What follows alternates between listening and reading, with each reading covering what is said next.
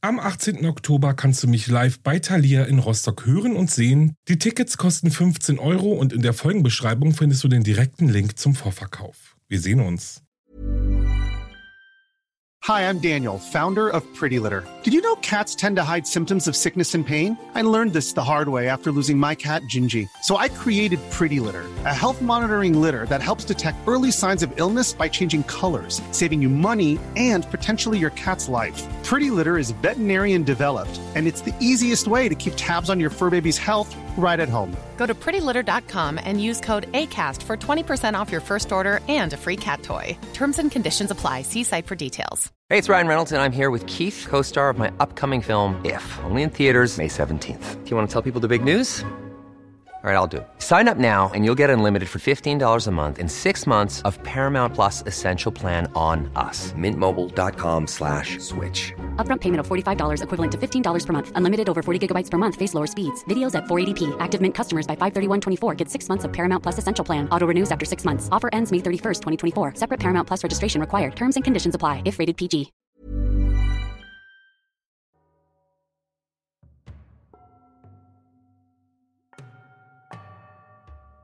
Ho, ho, ho und herzlich willkommen zurück zu Wahre Verbrechen. Ich bin Alex, das ist mein Podcast und ich freue mich, dass ihr eingeschaltet habt.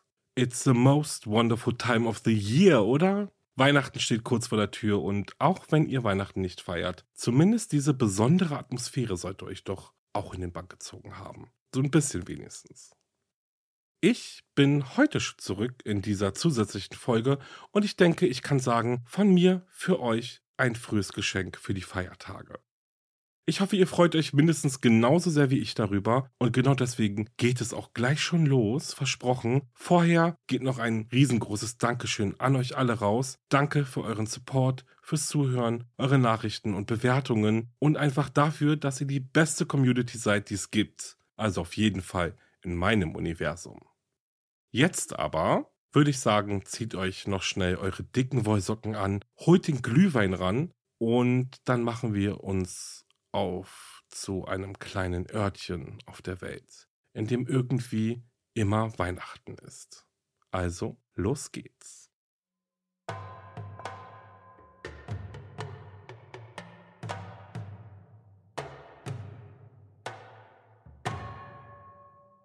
Wir befinden uns im Toombs County im US-Bundesstaat Georgia. Hier gibt es eine kleine Stadt, die sich durch zwei Besonderheiten auszeichnet. Zum einen leben dort, Stand 2020, nur 204 Menschen.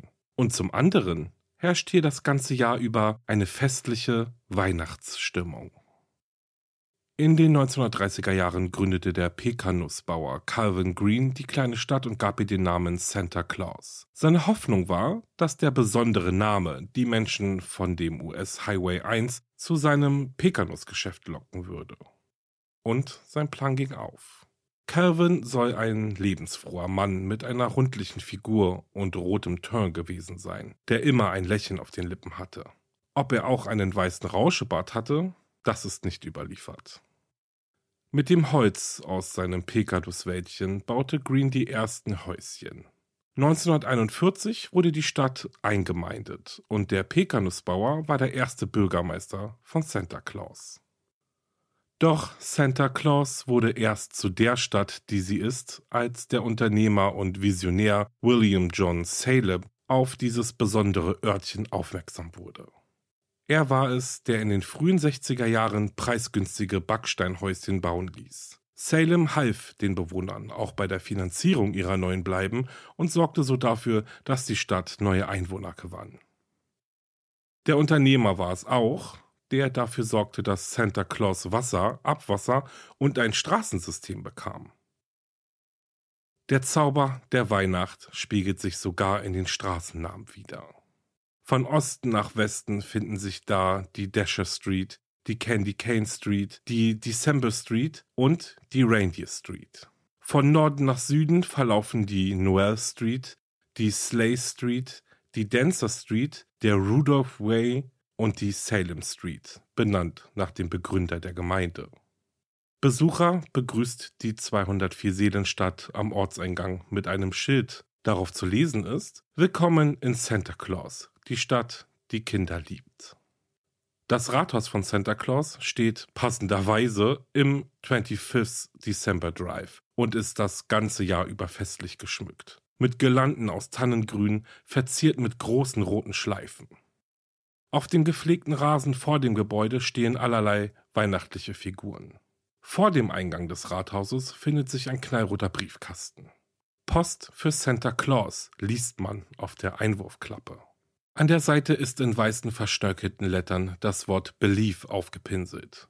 Vor allem zur Weihnachtszeit kommen viele Menschen in die Stadt, um hier Weihnachtspost für ihre Liebsten einzuwerfen, die dann im Postamt mit dem Stempel der Stadt versehen wird.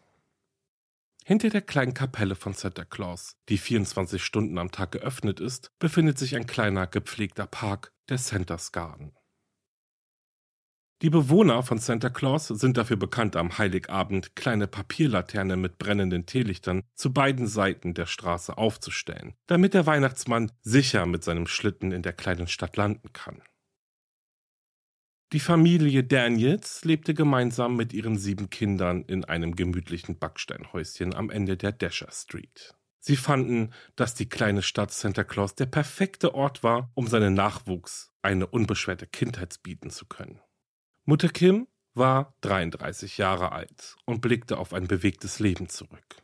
Als junges Mädchen musste sie mit ansehen, wie ihr Vater ermordet wurde. Dieses Ereignis traumatisierte Kim so schwer, dass sie während ihrer Jugendzeit auf die schiefe Bahn geriet. Mit 21 Jahren wurde Kim das erste Mal Mutter, als ihre Tochter Amber zur Welt kam. Vier Jahre später war sie dann mit den Zwillingen Brooke und Bryant schwanger, doch Kim entwickelte eine Drogen- und Alkoholsucht.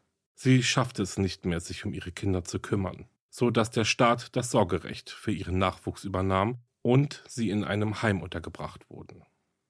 Dann verlor Kim auch noch ihr Zuhause und musste fortan in ihrem kleinen Auto leben. So kann es nicht weitergehen, sagte sich die junge Frau und beschloss, ihr Leben wieder in den Griff zu bekommen. Kim war 27 Jahre alt, als sie sich in eine Entzugsklinik begab und den Kampf gegen ihre Alkohol- und Drogensucht aufnahm. Dann lernte sie den damals 41-jährigen Danny kennen und schon bald heiratete das verliebte Paar. Danny, der als Briefträger arbeitete, brachte seine damals elfjährige Adoptivtochter mit in die Ehe. Und auch Kim konnte bald ihre drei Kinder wieder zu sich nach Hause holen. Die Patchwork-Familie zog in die idyllische Stadt Santa Claus. Die Familie war von ihren Nachbarn sehr angesehen. Neben ihrem Engagement in der örtlichen Kirche kümmerte Kim sich nun auch aufopferungsvoll um die Kinder, die bei ihnen lebten. Die Familie hatte viel zu geben und Kim wollte ihre Fehler aus der Vergangenheit wieder gut machen. Deshalb nahm das Ehepaar auch immer wieder Pflegekinder bei sich auf und schenkte ihnen Zuneigung, Wärme, Verständnis und ein schönes Zuhause. Weihnachten gehörte zu Kims liebster Zeit. Das ganze Jahr über war sie mit den Vorbereitungen für das Fest beschäftigt. Auf dem Dachboden des kleinen Familienhauses bunkerte sie die Geschenke für die Kinder. Ihr war es wichtig, dass alle Familienmitglieder, egal ob Pflege, Adoptiv oder leibliche Kinder, jedes Jahr eine zauberhafte Adventszeit und ein magisches Weihnachtsfest verbringen konnten. 1997 lebten neben den mittlerweile achtjährigen Zwillingen, der zwölfjährigen Amber und der 16-jährigen Jessica auch die drei Pflegekinder Amanda, neun Jahre alt, Corey, vier Jahre alt und der erst zehn Monate alte Gabriel bei den Daniels. Am 3. Dezember 1997 feierten Kim und Danny ihren fünften Hochzeitstag. Nach dem Abendessen brachten sie die jüngsten Kinder zu Bett. Gegen 23 Uhr schliefen alle Bewohner des Hauses tief und fest. Doch als der Morgen des 4. Dezember 1997 graute, kam der Tod nach Santa Claus und nahm der Stadt ihre unbekümmerte Idylle.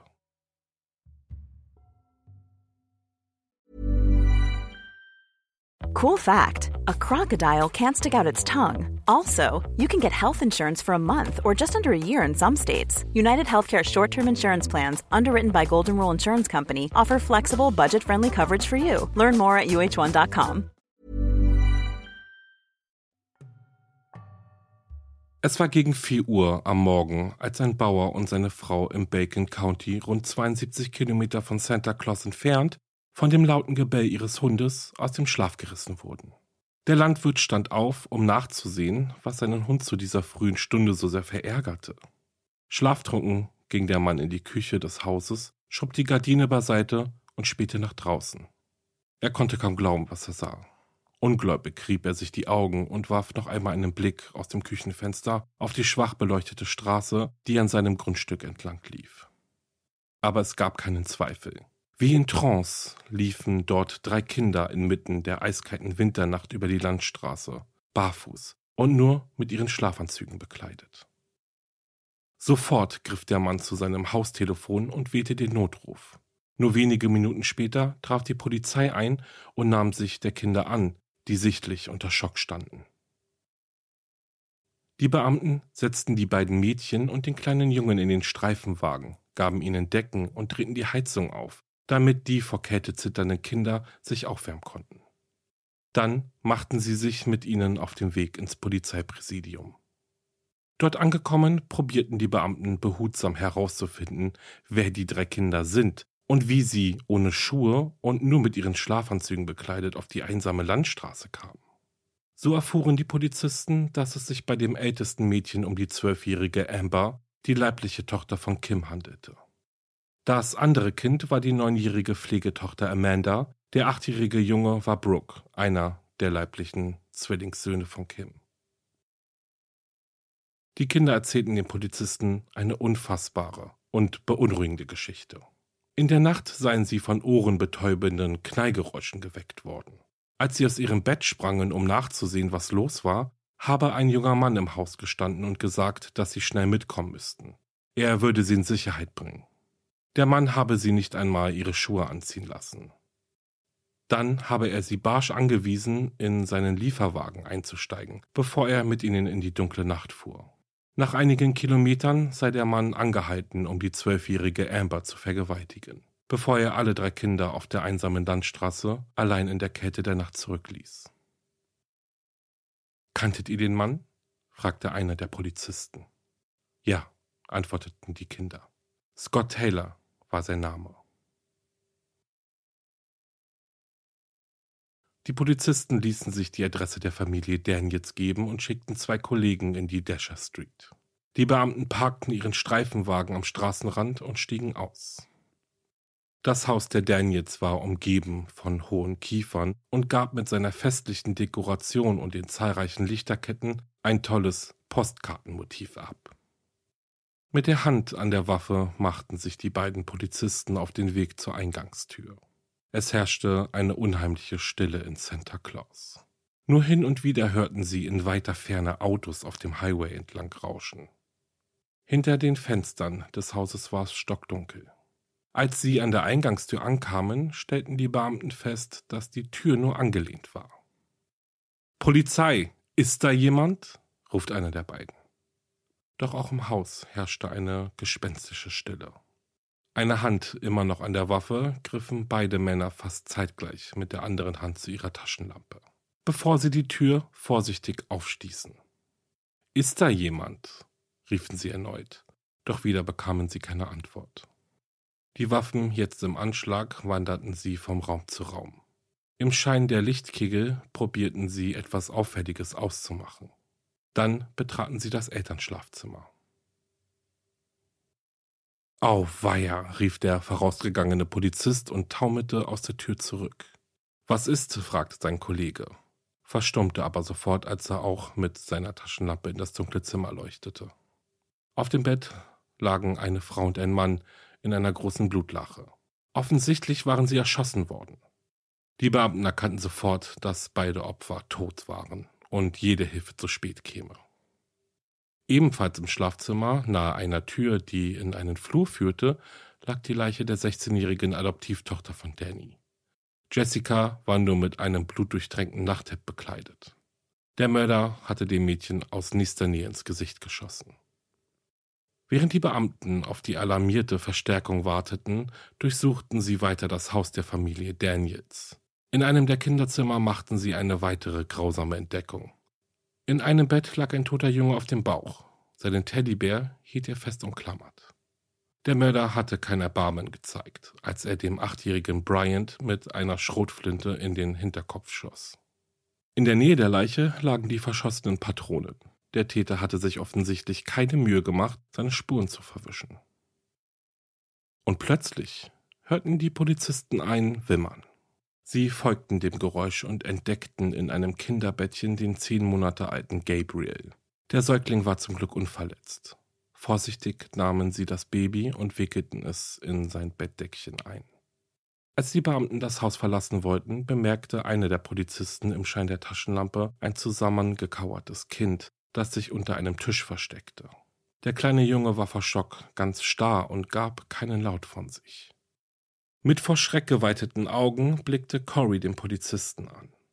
Nur mit viel gutem Zureden gelang es dem Beamten, den Vierjährigen unter dem Tisch hervorzuholen und aus dem Haus zu bringen. Auch der kleine Junge war zumindest körperlich unverletzt.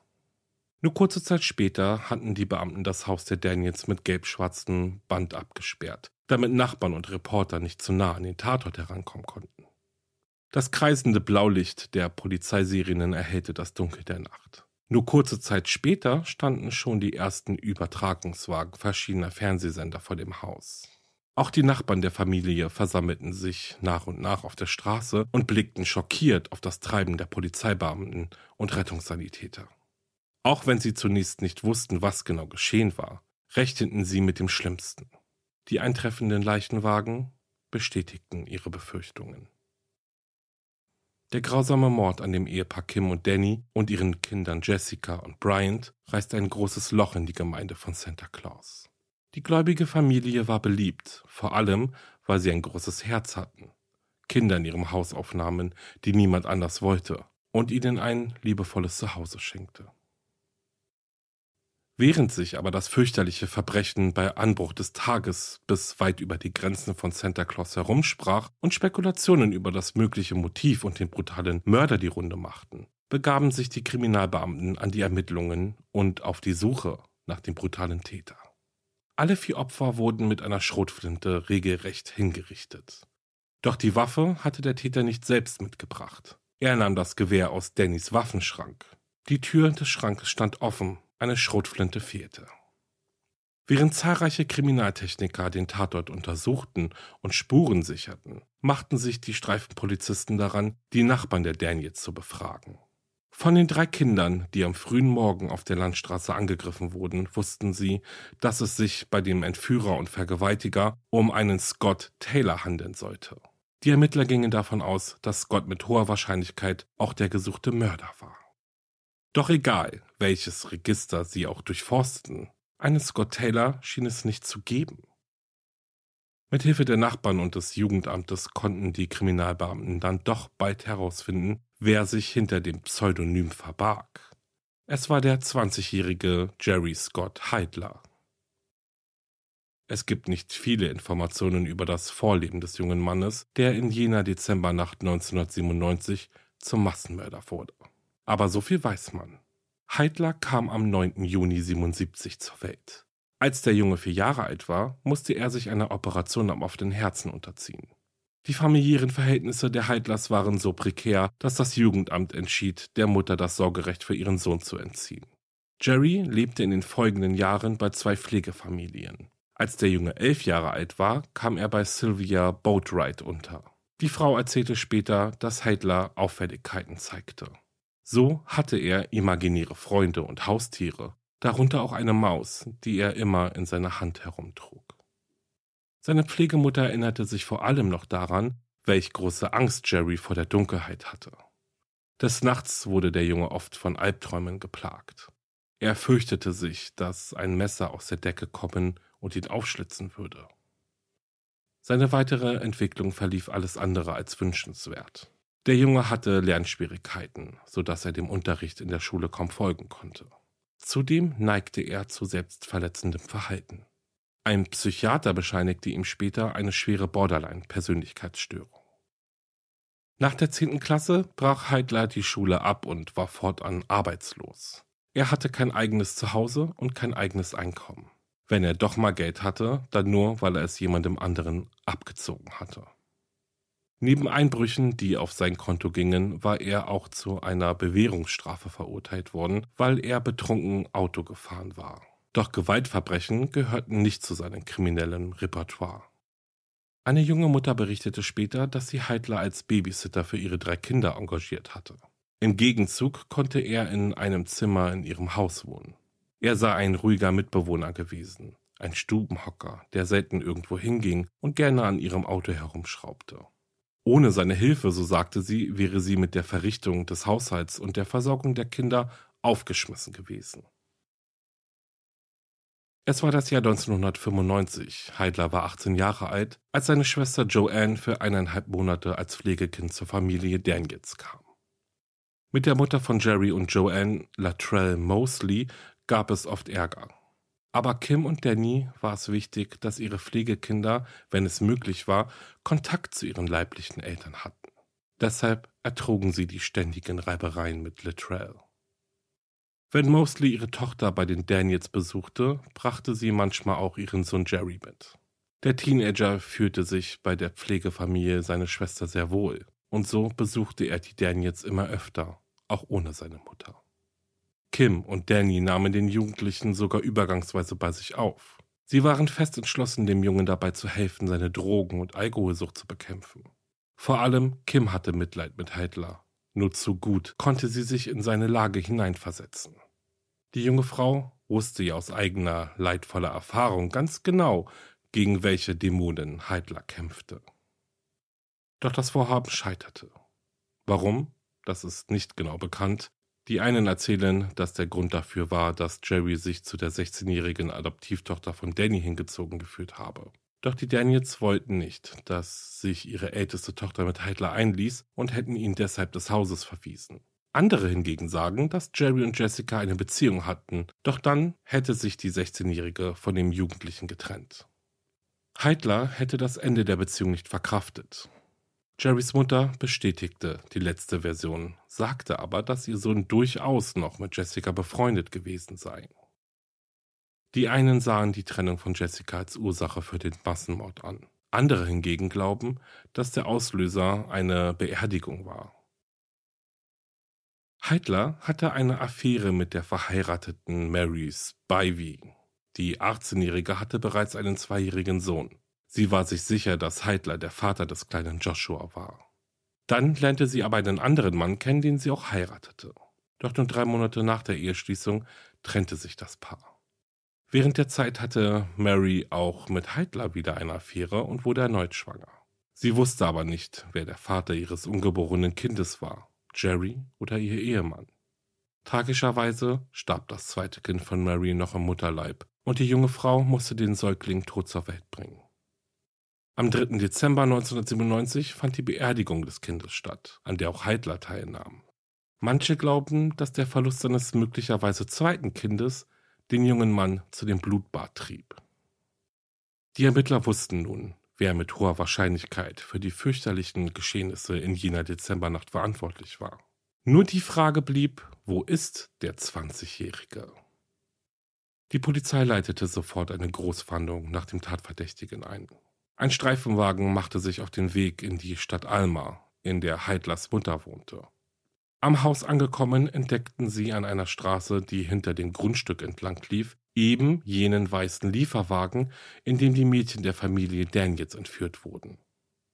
Als die Beamten sich gerade auf den Weg zum Hauseingang machten, ging plötzlich die Tür auf und der Gesuchte trat auf die Veranda. Als er die Polizisten sah, drehte er sich schlagartig um und lief zurück ins Haus. Die Ermittler forderten natürlich sofort Verstärkung an und sicherten den vorderen und hinteren Eingang des Hauses, um eine Flucht von Heidler zu verhindern. Dann ging erneut die Haustür auf und wieder trat ein junger Mann auf die Veranda. Es war Heidlers Bruder. Er sagte dem Polizisten, dass er der Einzige im Haus sei. Doch so beharrlich er auch probierte, die Polizisten, die Jerry ja nur wenige Minuten zuvor mit eigenen Augen gesehen hatte, davon zu überzeugen, dass sein Bruder nicht da sei. Es half nichts. Sobald die gerufene Verstärkung eingetroffen war, durchsuchten die Ermittler das Haus nach Heidler. Und sie fanden den Tatverdächtigen zusammengekauert im Kriechkeller des Hauses. Doch der junge Mann weigerte sich freiwillig herauszukommen. Mit vorgehaltener Waffe zwängten sich zwei Beamte in den Kriechkeller und zerrten Jerry ans Tageslicht. Jerry wurde noch am Tag seiner grausamen Verbrechen verhaftet und in das Gefängnis von Bacon County gebracht. Auch sein Bruder wurde wegen Behinderung der Justiz festgenommen und in die Haftanstalt gebracht. Am Dienstag, dem 9. Dezember 97, fand der Trauergottesdienst für die ermordeten Familienmitglieder statt. Die Kinder, die Jerry Heitler nicht erschossen hatte, saßen in der ersten Reihe auf der Kirchenbank. Traumatisiert nach der Tat kamen die Kinder der Familie Daniels bei Verwandten von Kim und Danny unter. Einige Polizisten schirmten die geschockten Überlebenden von den anwesenden Pressevertretern ab. Zahlreiche Menschen und alle Bewohner von Santa Claus nahmen in einem rührenden Gottesdienst Abschied von ihren geschätzten Gemeindemitgliedern, Nachbarn und Freunden.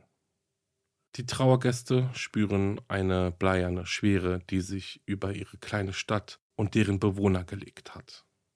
Santa Claus, die Stadt, die Kinder liebt, hatte in jener Nacht des blutigen Massenmordes seine Unbeschwertheit unwiederbringlich verloren. Während die Bewohner von Santa Claus noch immer nicht fassen konnten, dass zur besinnlichsten Zeit des Jahres der Tod in ihre Stadt kam, verhörten die Ermittler den Festgenommenen. Ohne Umschweife gab Jerry Heidler zu, dass er für die Morde und die Entführung der drei Kinder und die Vergewaltigung eines der Mädchen verantwortlich war. Er zuckte nicht mit einer Wimper, als er gestand, ich habe sie alle getötet. Anzeichen von Reue konnten die Vernehmer nicht bemerken. In der ersten Nacht im Gefängnis habe er geschlafen wie ein Baby, berichteten Polizisten später. Anhand der Geständnisse und den forensischen Beweisen rekonstruierten die Ermittler die Tat. Nach der Beerdigung des totgeborenen Kindes verbrachte Heidler einige Zeit im Haus eines Freundes, wo er Billard spielte und zwei Dosen Bier trank. Im Anschluss ging er zu Fuß zum Haus seiner Mutter. Dort angekommen kam das Gespräch zwischen den Anwesenden schnell auf die Beerdigung des Babys. Jerry konnte das nicht ertragen und flüchtete deshalb aus dem Haus. Er starr den weißen Lieferwagen seines Freundes und machte sich auf den Weg nach Santa Claus. In der Nacht zum 4. Dezember 1997 schlich Jerry sich dann auf das Grundstück der Daniels. Mit Hilfe einer Leiter kletterte der junge Mann durch das Badezimmerfenster und verschaffte sich so Zutritt zum Haus der Familie. Dann schlich er sich in das Elternschlafzimmer und nahm sich leise eine Schrotflinte aus Dannys Waffenschrank. Er schlich durch das Haus der Familie, den Finger immer am Abzug der Waffe. Er sei in einem tranceähnlichen Zustand gewesen, als er die Tür zu dem Kinderzimmer von Bryant aufstieß und dem Achtjährigen, der auf dem Bauch lag, in den Hinterkopf schoss. Durch Jessicas Schreien und Rufen sei er wieder zu sich gekommen. Die 16-Jährige, wahrscheinlich durch den lauten Knall des explosionsartigen Schusses, aus dem Schlaf gerissen, rannte los und wollte ihre Eltern zur Hilfe holen. Doch Jerry stürzte hinter ihr her und erschoss Jessica, als sie schon das Zimmer von Kim und Danny erreicht hatte. Durch den Tumult wachte das Ehepaar auf.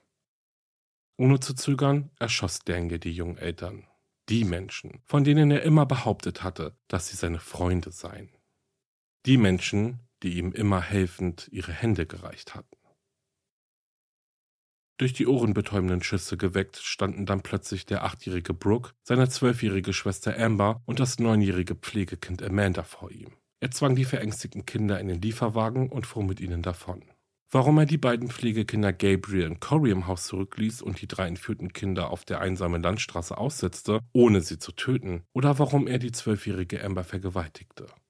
Darauf hatte Jerry keine Antwort.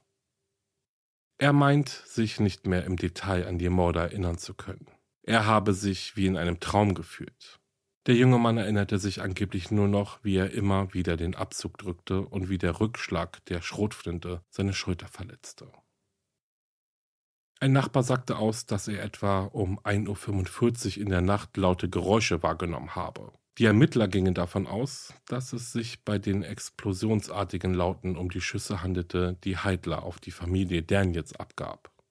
Damit können sie auch die Tatzeit eingrenzen. Die Tatwaffe entsorgte Jerry später in einem Fluss. Bis heute konnte die Schrotflinte nicht gefunden werden.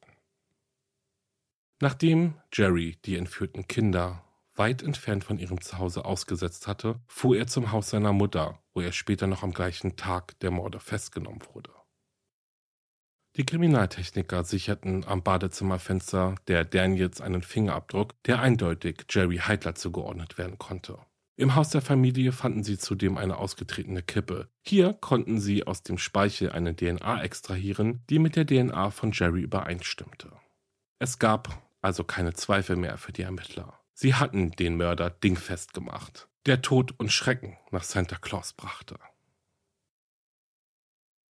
Die Ermittler berichteten später, dass Jerry Heidler während seines Geständnisses zwar manchmal weinte oder sogar lachte, aber dennoch zeigte er sich im Großen und Ganzen ziemlich unbeeindruckt von seinen fürchterlichen Taten. Erst als der junge Mann dem Richter vorgeführt wurde, zeigte er erste Emotionen. Jerry sagte dem Vorsitzenden Richter, dass er nicht verstünde, was mit ihm passiere, wenn er verurteilt werden würde. Ohne den Blick von der Akte vor sich zu erheben, nuschelte der Richter unbeeindruckt vor sich her. Sie könnten hingerichtet werden. Der Schock über seinen eventuell bevorstehenden Tod stand dem 20-Jährigen sprichwörtlich ins Gesicht geschrieben. Noch bevor der Prozess gegen Jerry Heidler begann, floh er am 6. Juli 99 mit neun anderen Gefangenen aus der Haftanstalt. Es wurde eine Großfahndung nach den Flüchtigen eingeleitet. In den Nachrichten wurden die Menschen in Georgia vor allem vor Heidler gewarnt. Jeder, der sich ihm in den Weg stelle, sei in extremer Gefahr. Bei der Durchsuchung seiner Zelle hatten die Beamten nicht weniger als 75 selbstgebaute Waffen aus Gebrauchsgegenständen gefunden. Zum Glück konnte die Polizei Jerry Heidler nur kurze Zeit nach seiner Flucht wieder festnehmen.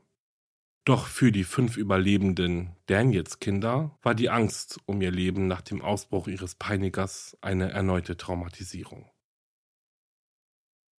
Jerry Heidlers Anwalt probierte seinen Mandanten als psychisch krank und damit als nicht schuldfähig darzustellen. Auch das Geständnis von Jerry wollte der Anwalt nicht als Beweismittel zugelassen sehen. Allerdings vergeblich. Um einen fairen Prozess mit einer unvoreingenommenen geschworenen Jury ermöglichen zu können, fand die Gerichtsverhandlung in einem anderen County statt. Die Staatsanwaltschaft machte gleich klar, dass sie für Jerry Heidler die Todesstrafe fordern wollte. Auch bei den Geschworenen kam der Verteidiger nicht mit seiner zurechtgelegten Strategie durch. Die Jury brauchte nur kurze Zeit, bis sie zu dem einstimmigen Ergebnis kam.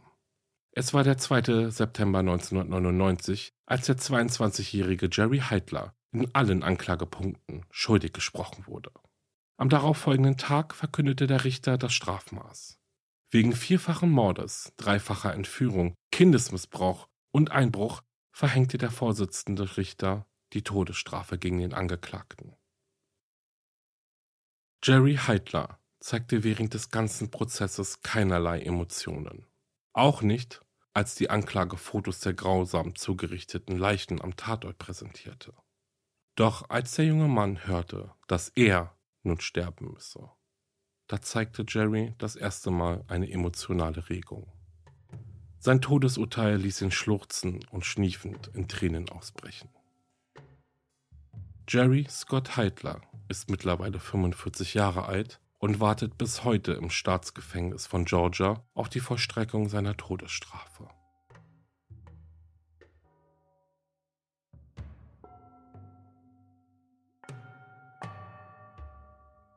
Und das war's mit dem Fall. Not so Merry Christmas, oder? Und boah, ich muss mich jetzt erst einmal kurz sammeln. Ähm, ja, wie schockierend ist dieser Fall denn bitte? Ja, aber ich denke, ich komme erst einmal kurz auf diese kleine Stadt zu sprechen. Ich meine, Santa Claus, eine kleine Stadt, in der irgendwie immer Weihnachten ist, das ist schon irgendwie niedlich, oder? Und auch diese kleinen Details, so wie die Backsteinhäuschen und dass das Rathaus das ganze Jahr über geschmückt ist. Ja, das hat schon, ja, irgendwie so einen sehr idyllischen Charakter, finde ich. Und nun kommt dann aber dieser 4. Dezember und dieser erschreckende Massenmord an einer ganzen oder fast ganzen Familie. Doch warum das Ganze? So haben diese tragischen Morde wirklich nur stattgefunden, weil Jerry in so tiefer Trauer war und den Tod seines vermeintlich eigenen Kindes ähm, ja nicht verarbeiten konnte. Ja, wieso soll er dann aber den Impuls verspürt haben, die Familie Daniel zu ermorden? So die Familie, die ihm eigentlich so gut aufgenommen hat. Leider hat Jerry dazu noch immer keine Erklärung abgegeben, wobei, ja, was sollte diese auch ändern? Die Tatsache, dass die Morde ohne jegliches Motiv begangen worden waren, lässt sich nicht von der Hand weisen. Also nach all den Ermittlungen einfach gibt es keinen Weg darum herum, um festzustellen, dass die Morde motivlos begangen wurden. Wie schon gesagt, sitzt Jerry Heidler ja noch immer in der Todeszelle und wartet auf die Vollstreckung seines Urteils. Neue Aussagen hat er nicht getätigt. Es gibt nichts, was wir jetzt nicht hier gehört haben. Vielleicht kommt da ja noch was in den nächsten Jahren, aber ich bezweifle es schon fast. Wie es den überlebenden Daniels Kindern heute geht, das weiß man nicht, aber ich hoffe sehr, dass es ihnen gut geht und dass sie es irgendwie geschafft haben, diese Tragödie zu verarbeiten. Na gut, das waren meine kurzen Gedanken zu dem Fall. Aber bevor ich mich wieder auf meinen Schlitten schwinge, gibt es zuerst einmal den Weird Crime der Folge. Also, dann mal los. Ein Mann mit dem Spitznamen The Santa Claus Bogler saß sechs Stunden lang in einem Schornstein fest. Feuerwehrleute aus Seattle zogen den nackten, ja nackten, und zwar aus unklaren Gründen, Mann aus dem Schornstein, nachdem ein Nachbar gemeldet hatte, dass jemand um Hilfe schreit. Der Mann behauptete, dass sein Freund, der sich vermutlich ebenfalls mit ihm auf dem Dach befand, seinen Rucksack in den Schornstein geworfen hatte und er versuchte, ihn zu bergen. Offenbar verlor er auch seine Kleidung irgendwo in dem Durcheinander. Er wurde wegen Wohnungseinbruch angeklagt und zu einer 17-monatigen Haftstrafe verurteilt. Na dann ho ho ho. Gut, dann würde ich mich verabschieden und möchte euch aber noch bitten, dass wenn euch mein Podcast gefällt, dann schreibt doch bitte eine liebe Bewertung, bringt den 5-Sterne-Knopf zum Glühen und lasst Liebe da. Ich meine, wie kann das neue Jahr besser starten, oder? Schaut auch auf meinem Instagram-Profil wahre-verbrechen-podcast vorbei, flutet meine Pinnwand mit Herzen und folgt mir dort gerne. Ja, und wenn das alles erledigt ist, dann würde ich sagen, habt ein wundervolles Weihnachtsfest oder aber zumindest tolle Feiertage. Lasst euch von dem Weihnachtszauber ein bisschen treiben und genießt die Zeit mit eurer Familie, euren Freunden und euren Liebsten, euren Haustieren, mit wem auch immer oder alleine. Ey, ist auch vollkommen in Ordnung. Ja. Zum Schluss habe ich noch ein kleines Geschenk für euch, denn wir hören uns schon nächste Woche Donnerstag wieder und dann rutschen wir zusammen in das neue Jahr hinein. Cool, oder? Ich freue mich auf die nächste Folge mit euch. Bis dahin, bleibt sicher. Ciao.